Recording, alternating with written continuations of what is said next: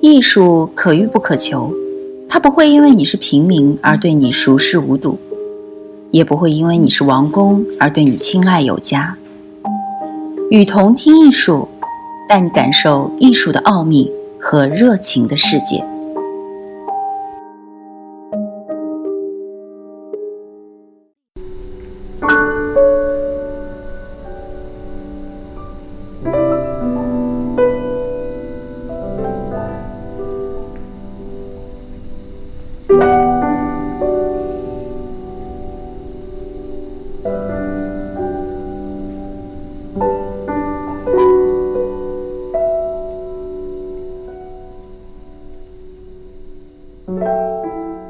如果你是一位艺术家，面对一件艺术品，你以什么样的角度去审视它？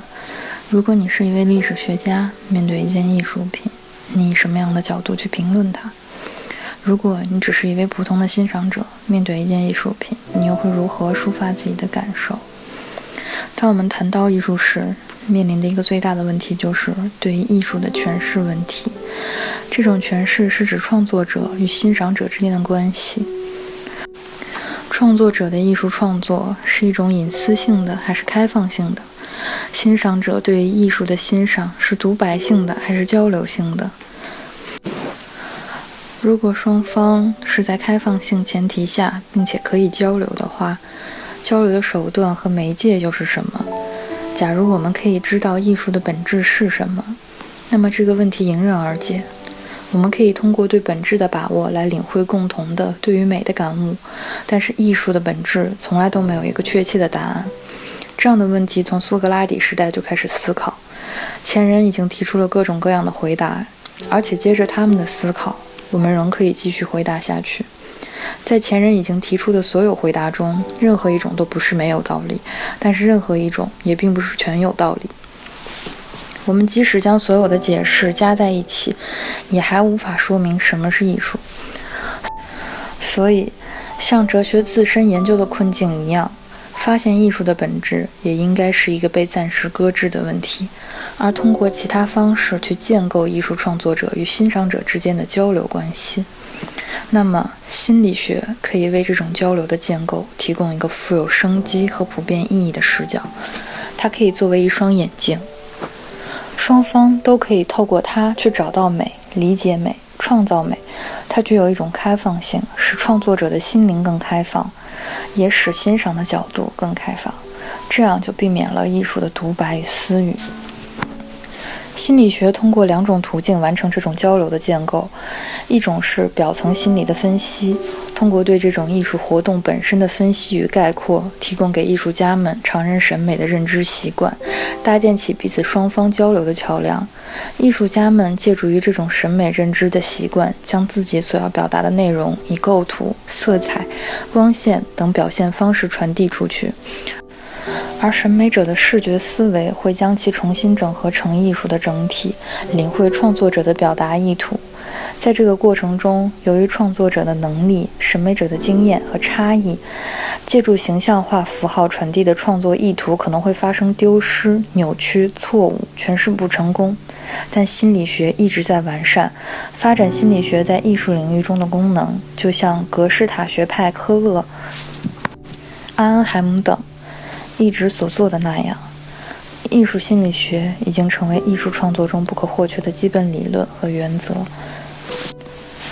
这就像雷尼·玛格丽特在一九二八年所做的《错误的镜子》，描绘了一只人的眼睛，以及投射在这只眼睛视网膜上的蓝天白云。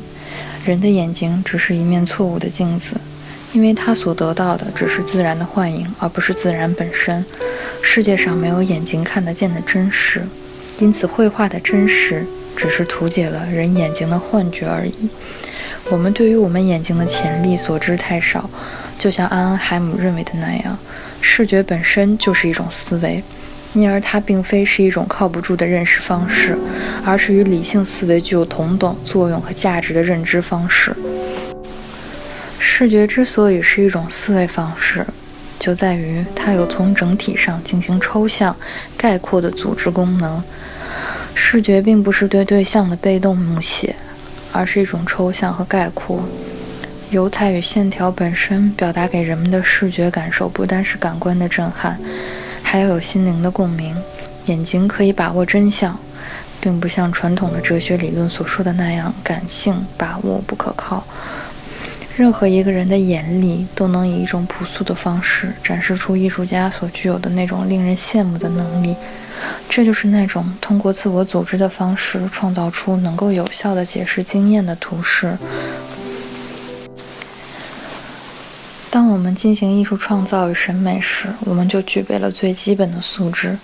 每个人都有发现、构造美的眼睛，但往往我们对此并不自知。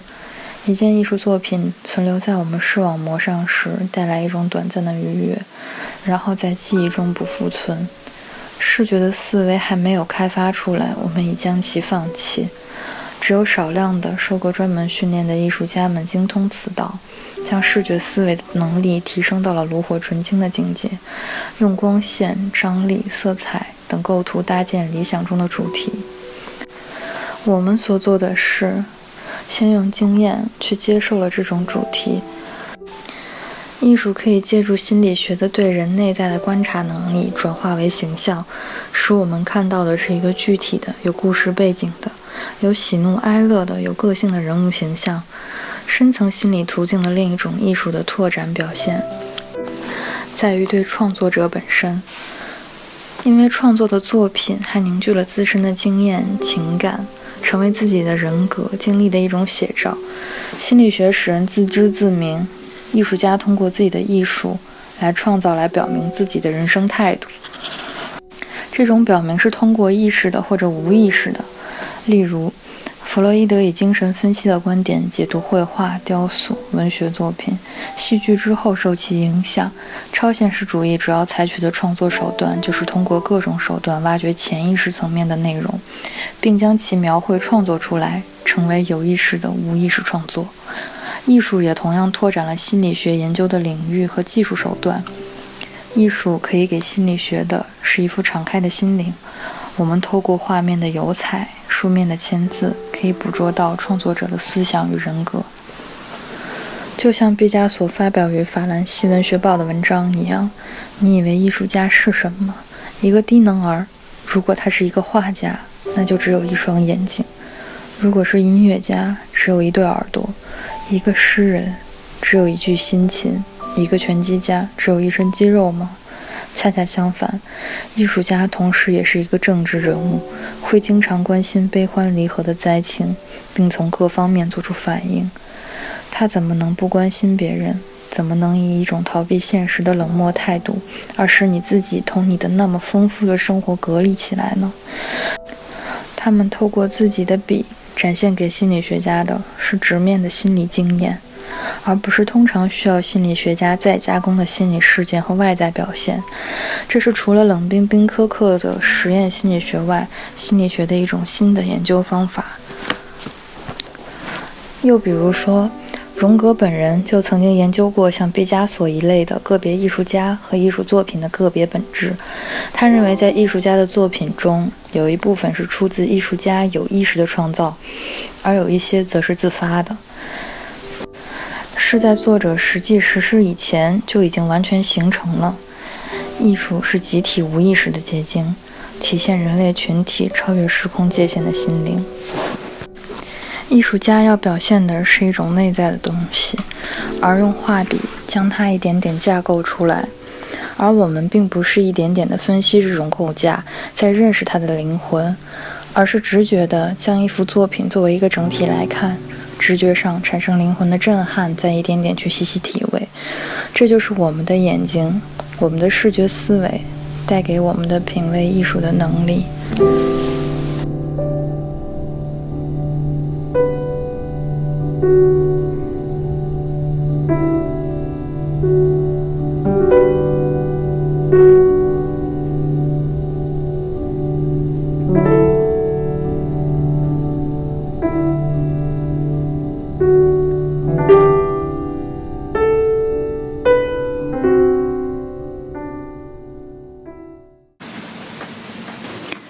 感谢大家关注与同听艺术。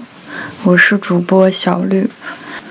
把你喜欢的文章发给我们，然后让我们分享给更多人吧。